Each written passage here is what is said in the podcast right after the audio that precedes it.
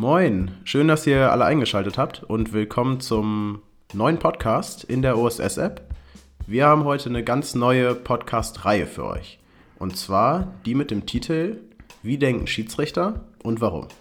Und da wollen wir einfach mal den Job von uns Schiedsrichtern aus sportpsychologischer Sicht betrachten.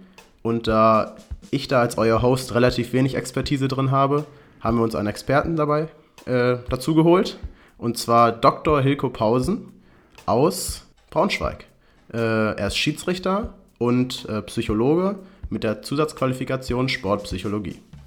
Selber pfeift er Landesliga und ist zusätzlich noch Ausschussmitglied im Bezirk Braunschweig in Niedersachsen. Er hat Psychologie studiert in Köln und seine Promotion in Braunschweig gemacht. Ähm, jetzt ist er ähm, noch in der Forschung tätig und im Rahmen seiner aktuellen äh, psychologischen Forschung hat er ein Konzept entwickelt, das einfach weniger Stresskonzept. Und neben der Forschung berät er auch noch Unternehmen im Stressmanagement und bringt seine Expertise zusätzlich in die Arbeit von Fußballverbänden zum Beispiel ein. Und genau da habe ich ihn kennengelernt. Da waren wir beide bei der Lehrwartetagung des NFV als Vortragender eingeladen und dort hat er einen sehr spannenden Vortrag zum Thema Lehrwart als Personalentwickler, Schiedsrichter gewinnen, binden und entwickeln gehalten. Wir freuen uns, dass er heute hier ist und ja, schön, dass du die Zeit genommen hast. Moin Hilko. Ja, vielen Dank für die Einladung. Ich freue mich auch, dass ich hier bin. Wir haben jetzt fünf Teile für euch. Einmal Psychologie der Schiedsrichterentscheidungen, Teil 2 Stress bei Schiedsrichtern, Teil 3 Motivation, Spaß beim Pfeifen, Teil 4 die Gewinnung und Erhaltung von Schiedsrichtern und im fünften und letzten Teil wollen wir einmal auf eure Zuhörerfragen eingehen. Bis gleich.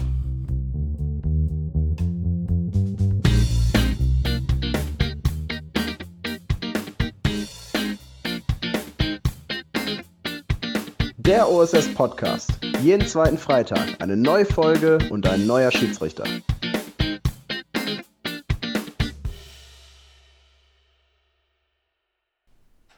So, nochmal schön, dass du hier bist, Hilko, und wir uns gemeinsam mit dem ersten Thema, mit dem ersten Teil, Psychologie der Schiedsrichterentscheidung auseinandersetzen können. Und da wäre meine Einstiegsfrage, wann ein Schiedsrichter überhaupt Entscheidungen trifft.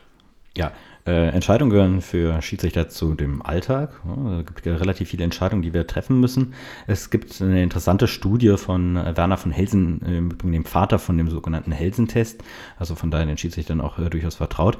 Der hatte damals 2000 bei der EM die Anzahl an beobachteten Schiedsrichterentscheidungen gezählt und ein Schiedsrichtergespann kam dann auf ungefähr so 140, 150 Entscheidungen, die beobachtet werden konnten von außen. Na, dazu gehörten Foulspiele dazu, aber auch sowas natürlich wie Eckstoß- und Einwurfentscheidungen.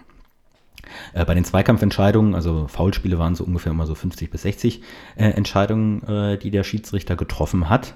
Was zu berücksichtigen ist aber, äh, dass natürlich viel, viel mehr Entscheidungen getroffen werden, weil Zweikämpfe müssen beobachtet werden und häufig entscheidet der Schiedsrichter ja auch auf Weiterspielen und deswegen kommen auch andere Autoren äh, zu Schätzungen, dass der Schiedsrichter im Spiel bis zu 200 Entscheidungen trifft. Ne? Die Entscheidungen unterscheiden sich dann so in ihrer Qualität, äh, wenn ein Spieler den äh, Ball weit über das äh, Tor schießt und der Ball landet dann in der Kuhwiese, dann ist die Entscheidung relativ klar. Da äh, muss der Schiedsrichter eigentlich nicht mehr großartig entscheiden.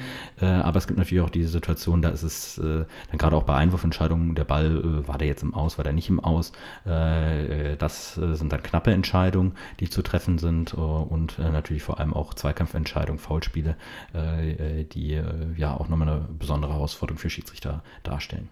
Also du hast schon gesagt, dass es zwei Kategorien gibt im Prinzip, ähm, sogenannte einfache Entscheidungen irgendwie, offensichtliche, und die schwierigen. Äh, was sind jetzt wirklich die Schwierigkeiten für den Schiedsrichter, äh, wenn er einen knappen Zweikampf äh, bewerten mhm. muss. Genau. Also ich würde es vielleicht sogar ein bisschen weiter aufmachen. Ne? Also es gibt äh, die einfachen Entscheidungen, die relativ klar sind und die getroffen werden. Dann gibt es so Entscheidungen, das haben wir jetzt auch gerade im äh, Zuge äh, des Videoschiedsrichters, äh, wo es um so klar äh, feststellbare Sachverhalte geht, wie bei, zum Beispiel bei der Absetzbeurteilung. Ähm, da geht es eher daran zu erkennen, wie ist denn jetzt genau die Position. Und dann gibt es tatsächlich diese Zweikampfbeurteilung. Bei den Zweikampfbeurteilungen ist es so, dass da die Schwierigkeit daran besteht, dass unter unter einem sehr, sehr hohen Zeitdruck, ne, wenige Sekunden bleiben, äh, eine Entscheidung getroffen werden muss und wir als Schiedsrichter in der Regel äh, auch den äh, Zweikampf nicht so äh, in der Gänze wahrnehmen. Oder wir sehen ja nicht unbedingt immer nur äh, einen einzelnen Kontakt, sondern da rauschen zwei Spieler zusammen und wir müssen blitzschnell eine Entscheidung treffen. Äh, vielleicht so zum Ver äh, Vergleich auch, äh, was das schwierig macht. Wenn ich heute Entscheidungen treffe, dann treffe ich die sehr schnell, auch sehr intuitiv. Und als ich angefangen habe beim ersten Spiel, hatte ich mir vorgenommen, ich pfeife nur das, was ich sehe. Das hat dann dazu geführt, dass ich gar nichts gepfiffen habe. Ne? Also sind zwei Spieler reingegangen. ich dachte, oh, da war was, aber gesehen habe ich nichts. Und deswegen habe ich dann entsprechend auch nicht gepfiffen. Ja, und ähm, äh, Psychologen äh, sprechen davon, dass dann äh, Schiedsrichter eher auch intuitiv, also aus dem Bauch heraus die Entscheidung treffen. Das liegt daran, dass äh, es einfach viele Merkmale gibt. Ne? Also das heißt, da rauschen zwei Spieler rein. Gegebenenfalls kann ich genau sehen, wo der Kontakt ist, aber vielleicht manchmal auch nicht. Äh, dann äh, schreien auch noch Spieler. Da gibt es ganz, ganz, ganz, ganz viele Informationen, die auf den Schiedsrichter einprasseln und der muss dann blitzschnell dann erkennen, war das jetzt ein Foulspiel, war das nicht. Und da hilft dann entsprechend entsprechend die Erfahrung oder das Gefühl auch. In dem Rahmen, wenn du jetzt sagst, dass man auch viele Entscheidungen irgendwie intuitiv trifft, ähm, haben wir ja bewusste und unbewusste oder unterbewusste Entscheidungen vielleicht. Ähm, würdest du Schiedsrichtern raten, ähm, bei in bestimmten Situationen sich vorher auszumalen, was passieren kann, um sich auf die folgende Entscheidung vorzubereiten? Mhm. Ja, ich glaube, dafür äh, ist es so mal ganz ratsam, sich so den Entscheidungsprozess anzuschauen, wie äh, der denn strukturiert ist. Da gibt es ein Modell von dem Psychologen äh, Henning Plessner, äh, im Übrigen äh, selber auch, äh, der aus dem Schiedsrichterbereich kommt, und ähm, Markus Raab äh, die ähm, einfach sich äh, die ähm, äh, Entscheidungsprozesse ähm, äh, angeschaut haben. Da gibt es äh, äh, zunächst einmal so etwas wie eine Wahrnehmungskomponente. Das heißt, ähm, wenn ich etwas nicht sehe, dann wird es natürlich schwierig, mir ein Urteil zu bilden. Wir kennen das als Schiedsrichter auch, dass wir vielleicht nicht den idealen Blickwinkel haben oder dadurch Sachen auch ganz anders wirken. Ne, Im Schiedsrichtergespann ist es so, der Assistent, der hat einen anderen Blick als der Schiedsrichter, kann dadurch vielleicht ein verstecktes Halten auch erkennen und entscheidet dann in der Folge Folge auch auf Foul spielen. Das ist so die Wahrnehmungskomponente. Ähm, äh, und äh, dann gibt es äh, noch sehr stark so Gedächtniskomponenten. Ich muss nämlich äh, das, was ich da wahrnehme, abgleichen mit äh, Erfahrungen, die ich habe. Äh, es kann sein, dass diese Erfahrungen sind, was ich gesehen habe, was ich beobachtet habe. Ne? Viele Schiedsrichter äh, haben vorher ganz, ganz viele Fußballspiele gesehen oder selber gespielt und äh, müssen dann sozusagen Abgleich treffen, ist das jetzt ein Foulspiel oder ist das kein Foulspiel? Und sowas gelingt natürlich auch besser, wenn ich etwas vorwegnehme, antizipiere. Dann weiß ich A, natürlich, worauf lenke ich meine Aufmerksamkeit und kann auch schneller entsprechende ähm, äh, ja, Urteile bilden.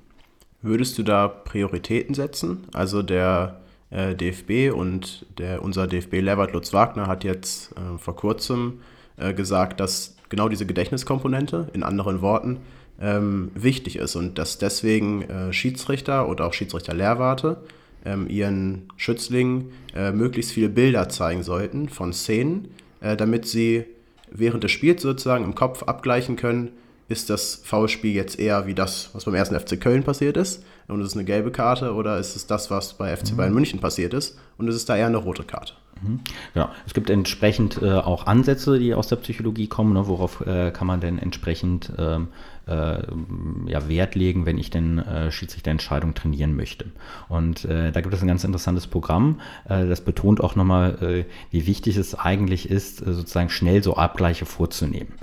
und das basiert darauf, dass Schiedsrichter einfach Entscheidungen bekommen haben, vorgelegt bekommen haben, Videosequenzen äh, die zu treffen waren, die vorher beurteilt worden sind von Experten und äh, dann gab es unmittelbar darauf ein Feedback, ist es jetzt richtig oder ist das falsch, die Entscheidung. Ne? Also ist es jetzt ein Foul, ist es kein Foul, ist es ein Foul mit einer gelben Karte oder mit keiner gelben Karte, äh, Feldverweis ja oder nein. Äh, und äh, wenn die Schiedsrichter unmittelbar Feedback bekommen haben, dann äh, hatten sie einen Lernprozess. Wichtig dabei ist, das Ganze auch nicht zu zerreden und zu diskutieren. Ne? Also was so klassischerweise sehr stark natürlich bei Lehrabenden ist, es wird eine Videoszene gezeigt, dann werden die Leute nach ihrer Meinung gefragt, dann wird sie aufgelöst und dann wird diskutiert. Ja, warum ist das jetzt vielleicht doch ein Foul? Und argumentiert der eine, warum ist es doch, doch gelb? So, äh, das ist natürlich auch total untypisch. Das macht man ja auf dem Platz nicht. Ne? Auf dem Platz muss ich schnell die Entscheidung treffen äh, und äh, das geschieht ähm, ja, unter hohem Zeitdruck, äh, unter einer hohen Unsicherheit und äh, das bedeutet natürlich auch nicht, ich bin nicht perfekt. Das heißt, ich habe immer nur eine gewisse Trefferquote und muss ein Gefühl dafür entwickeln, äh, was sind denn jetzt ähm, eigentlich gute Indikatoren für dieses Foulspiel und was sind weniger gute Indikatoren. Ne? Die Forschung zeigt auch, dass wir Schiedsrichter, und das ist das, was Schiedsrichter gar nicht gerne hören, uns auch beeinflussen lassen von dem Zuschauergebrüll äh, oder von dem Spielergeschrei. Also wenn ein äh, Spieler nach dem äh, Foulspiel laut schreit, dann gibt es eher mal eine gelbe Karte für den Gegner. wenn die Zuschauer brüllen, dann gibt es auch eher Karten. Ne? Also gerade in großen Stadien für die Heimmannschaft gibt es dann entsprechend mehr Verwarnung. Das alles hat einen Einfluss und das liegt daran, dass ähm, vieles zusammen auftritt und wir in der äh, unserer Psyche häufig da nicht unterscheiden können. Also äh, klassischerweise ist es natürlich so, wenn ein hartes Foul geschieht, dann wird auch lauter geschrien. Jetzt wird aber sozusagen umgekehrt das laute Schreien dann als Indikator für die Härte des Fouls genommen. Gerade dann, wenn wir vielleicht äh, die Situation nicht gut genug beurteilt haben. Ne? Und äh, das passiert eher unbewusst. Äh, und so haben wir ganz, ganz viele Indikatoren, die zusammenkommen. Der Schiedsrichter muss sie irgendwie so integrieren und ein Gefühl dafür entwickeln, welche Indikatoren sind denn jetzt wirklich relevant hier in diesem Moment. Und das geht halt sehr stark durch Erfahrung. Ne? Und das zeigt sich auch in, diesen, äh, in einigen Studien, dass erfahrene Schiedsrichter besser diese ja, äh, Einflüsse von außen wie das Gebrüll der Zuschauer äh, ausblenden können und äh, tatsächlich sozusagen die Situation als solche besser ähm, intuitiv beurteilen können. Die Schiedsrichter werden ja mindestens jährlich auch geprüft auf ihre Regelkenntnis. Ja, und mhm. da gibt es einfach einen Regelfragenblock, ähm, da beantwortest du 15 oder 30 Fragen. Ähm, aber du hast jetzt auch schon auf den Konformitätstest irgendwie angespielt mit den Videoszenen, die man sich anguckt und dann auch bewerten soll. Ähm, ist das ein Freistoß, kein Freistoß, gelb, rot, keine Karte. Ähm, das heißt, da findet auch schon so langsam ein Übergang statt zwischen, für den Schiedsrichter ist nur Regelkenntnis wichtig und für den Schiedsrichter ist aber auch wichtig, das anzuwenden, zu sehen mhm. und richtig bewerten zu können. Diese Komponente gibt es natürlich auch im Spiel. Das heißt, ähm, du bist vielleicht hin und her gerissen zwischen der gelben Karte, die du aus regeltechnischer Sicht geben musst, vielleicht auch schon nach fünf Minuten für ein Reklamieren, oder du bist hin und her gerissen äh, im, ja, in die Richtung, im Sinne des Spiels äh, zu handeln und vielleicht die gelbe Karte stecken zu mhm. lassen. Ähm, was würdest du da sagen? wie der Schiedsrichter handeln sollte und das Spiel für sich dann auch aufbauen sollte. Mhm. Ja, äh, da kommt jetzt nochmal eine ganz andere äh, Perspektive auch auf das Thema Entscheidung äh, äh zu. Äh, was wir bislang gemacht haben, ist ja äh, letztendlich uns angeschaut haben, na, ist eine Entscheidung jetzt richtig oder ist sie falsch, in dem Sinne, wenn man sie vielleicht vergleicht. Ne? Wir wissen auch, es gibt immer Grauzonen und da kann man so entscheiden oder so entscheiden. Ne? Da ist es schwierig jetzt zu sagen, was richtig und was falsch ist. Da geht es aber immer häufig um die rückblickende Betrachtung. Entscheidungen haben aber auch natürlich äh, ähm, äh, letztendlich so eine steuernde Funktion. Ne? Ich setze sozusagen meinen Rahmen und meine Grenzen. Darüber hinaus gibt es natürlich so ein allgemeines Regelwerk, was da ist. Und dann geht es äh, im Regelwerk um die Regelauslegung. Es gibt gewisse äh, Situationen, die sind ein Platzverweis in der ersten Minute, die sind ein Platzverweis in der 90. Minute. Also das sind sozusagen so Bojen, äh, die äh, den Weg entsprechend bahnen. Ne? Und da gibt es dann auch entsprechende Pflichtverwarnungen, die sind mehr oder weniger in jedem Spiel dann äh, auch mit Gelb zu ahnden. Darüber hinaus gibt es natürlich entsprechenden Spielraum und das Ganze wird in der psychologischen Literatur zu Schiedsrichtern auch als Game Management betrachtet, hat auch mittlerweile Eingang in die äh, Praxis gefunden, äh, dass ich natürlich nicht äh, einzeln äh, äh, nur Videoszenen betrachten muss, sondern die auch im Kontext ein gesamtes Spiel sehe. Ne? In einem friedlichen Spiel ist es ja dann häufig so, dass ein härteres Foulspiel auch gar nicht als so feindlich wahrgenommen wird. Also von daher ist eine Verwarnung dort auch gar nicht zwingend notwendig. In einem Spiel, was sich aufschaukelt, da kann dann eine Verwarnung hilfreich auch sein, um einfach äh, dann entsprechend Ruhe reinzubringen.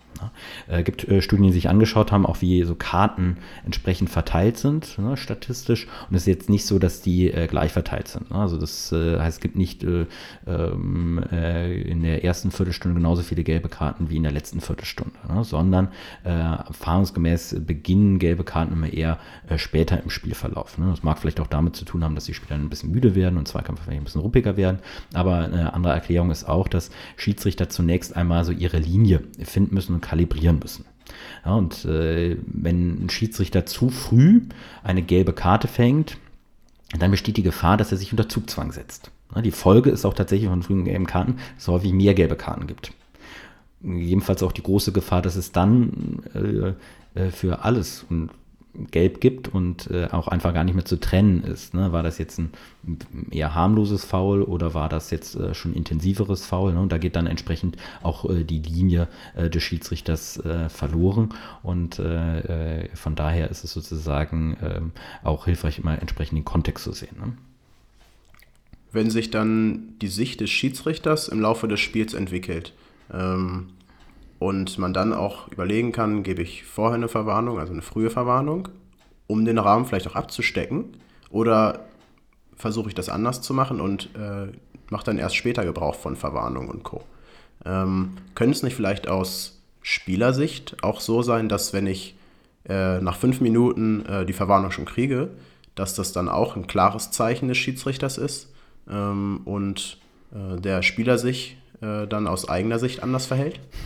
Äh, ja, das äh, wäre vielleicht zu wünschen oder sowas, äh, kann sein. Ne? Ich glaube, grundsätzlich muss man auch da unterscheiden zwischen sogenannten akkuraten Entscheidungen, die regeltechnisch richtig sind, und adäquaten äh, Entscheidungen, äh, die dann auch sozial akzeptiert sind. Ne? Und die große Gefahr ist natürlich, wenn ein Schiedsrichter relativ früh äh, eine Karte gibt, dass das die Akzeptanz dann auch einfach gefährdet. Ne? Also das, das, ist sehr selten so, dass Spieler immer wohlwollend auf die Entscheidung reagieren, sondern teilweise auch eher manchmal ein bisschen impulsiv handeln handeln und dann Unverständnis zeigen. Ne? Und die große Gefahr ist natürlich auch, äh, dass äh, der Spieler ohne jetzt böswillig zu sein, dann nochmal in den Zweikampf reinrutscht ne? und äh, äh, dann steht der Schiedsrichter unter Zugzwang, ne? äh, das dann entsprechend auch zu ahnen. Oder wenn auf der anderen Seite dann etwas passiert, was einigermaßen vergleichbar ist, ne, dann äh, ist natürlich die Forderung nach einer Karte dann auch relativ groß. Ne? Also das äh, sehe ich dann äh, tendenziell, dass ein allzu früher Einstieg in die persönlichen Strafen äh, gefährlich ist. Ne?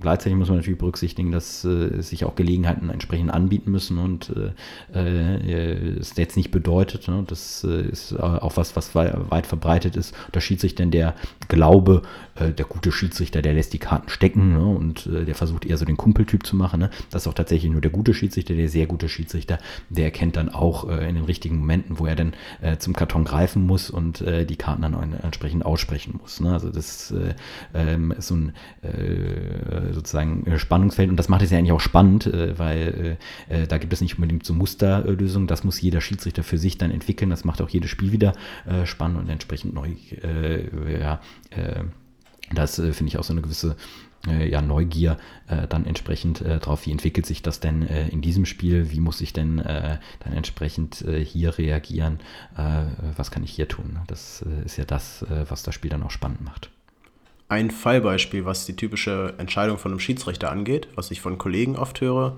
aber auch für mich selbst reflektiere, ist, dass ich ähm, während des Spiels entscheide und dann nach dem Spiel sage äh, oder äh, meine Kollegen mir sagen, ja, die Entscheidung war falsch und ich sage, ja, ich weiß. Mhm. Ähm, wie kann sowas zustande kommen, dass ich vielleicht ein Foulspiel wahrnehme, ähm, wie auch immer, ob ich es höre, sehe ähm, oder mir das im Kopf aus meinem Erfahrungsschatz irgendwie so zusammenbaue, ähm, aber dann selber ähm, so lange darüber nachdenke, dass es vielleicht dann dazu kommt, dass ich das Spiel weiterlaufen lasse, obwohl mhm. ich hätte pfeifen müssen. Mhm. Genau, also äh, grundsätzlich ist ja so, ne, der Zeitdruck, der äh, gibt dem Schiedsrichter eigentlich nur so ein gewisses Fenster, wo ich entscheiden muss. Ne, und irgendwann ist der Zug dann abgefahren. Ne? Und äh, dann kann es sein, dass ich, äh, wenn ich die Informationen so aus dem Bauch heraus verarbeite, erstmal äh, nicht zu einer ja, für mich sicheren Entscheidung komme äh, und die Entscheidung aufzüge und dann ist sie nachher für mich getroffen worden, nämlich auf ich pfeife nicht äh, weiterspielen. Ne? Äh, umgekehrt gibt es den Fall, ne? man, man, denkt, da war was, man pfeift und in dem Moment merkt man so, richtig war sie nicht. Ne? ich glaube, das ist ganz typisch, ne? weil, wie gesagt, die Entscheidungen so aus dem Bauch heraus getroffen werden und wir nur gewisse Trefferquoten haben und diese Erfahrungen sind letztendlich wichtig als Lernprozess, weil das ja Feedback-Prozesse sind, zu merken, so, okay, beim nächsten Mal äh, weiß ich so irgendwie, das war nicht richtig. Nun, wenn ich das sehr, sehr häufig habe, entwickle ich ein besseres Gefühl dafür, so, äh, äh, das will man haben, äh, das wollen die Spieler haben, das wollen sie nicht haben. Ne?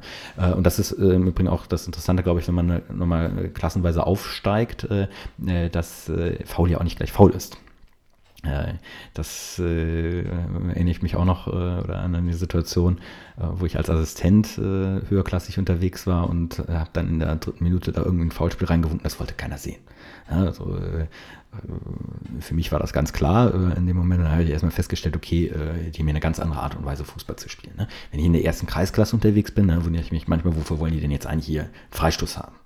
Ja, so und auch da muss man dann entsprechend für die Spielklasse ein Gefühl finden was äh, dann sagen kann. Das hat dann auch wieder viel mit äh, sozusagen äh, ja, Überlegungen zu tun, taktischen Überlegungen, äh, äh, wie ich in so ein Spiel hereingehe. Und äh, ne, das kann sich auch in dem Spiel nochmal ändern, äh, was dann da ist. Ne? Äh, auch Fouls wirken ja ganz anders und äh, da komme ich nochmal zu dem äh, Thema äh, Zuschauergeschrei oder Spielergeschrei rein, was in psychologischen Studien auch sehr gerne dann immer so als Beeinflussung der Schiedsrichterentscheidung ausgelegt wird. Das kann aber im Sinne der Akzeptanz von Vorteil sein. Ein klassischer Fall ist, ein Foul äh, direkt vor der Trainerbank. Ein intensiveres Foul Mitte erste Halbzeit, hat sich vielleicht ein bisschen gehäuft. Äh, das sind natürlich auch günstige Gelegenheiten, mit einer Karte zu demonstrieren, da ist man entsprechend da. Ne? Und da spielt natürlich auch die ganze Aufregung äh, drumherum eine entsprechende Rolle, weil das Foulspiel für alle Beteiligten dort einfach auch intensiver wirkt. Noch einmal zum Abschluss für uns Schiedsrichter aus der Praxis. Was können wir jetzt selber tun, um die Qualität unserer Schiedsrichterentscheidung zu verbessern. Mhm. Okay, ja. Äh, tatsächlich Spielpraxis äh, ist so etwas. Ne? Ähm, äh, sich auch äh, entsprechend äh, Szenen anschauen und äh, spontan entsprechende Urteile geben. Ähm, interessanterweise könnte es jetzt so als Möglichkeit sein, ne, wenn man äh, äh, ja auch einen Sparringspartner vielleicht hat, äh, dass der einfach mal kurz die Szenen beurteilt äh, und der andere geht die durch und dann gibt es ein Feedback, ja, haben wir auch so gesehen oder nicht, ne, oder der Sparringspartner vielleicht sogar noch die Zeitlupenbilder und kann dann ein besseres Urteil geben. Ne. Das wären sozusagen Möglichkeiten, wie man das entsprechend hat. Ne. Also sozusagen vor allem aber auch ja, viele Entscheidungen einfach treffen und nach Möglichkeit äh, dazu ein Feedback bekommen, ohne das aber auszudiskutieren. Dann möchte ich dir nochmal danken äh, für deine Zeit. Das war unser erster Teil ähm, Psychologie der Schiedsrichterentscheidung und beim nächsten Mal werden wir uns mit dem Stress bei Schiedsrichtern unterhalten. Ähm, ja, vielen Dank, dass du da warst. Ja, danke schön. Okay, bis zum nächsten Mal. Ciao. Ciao.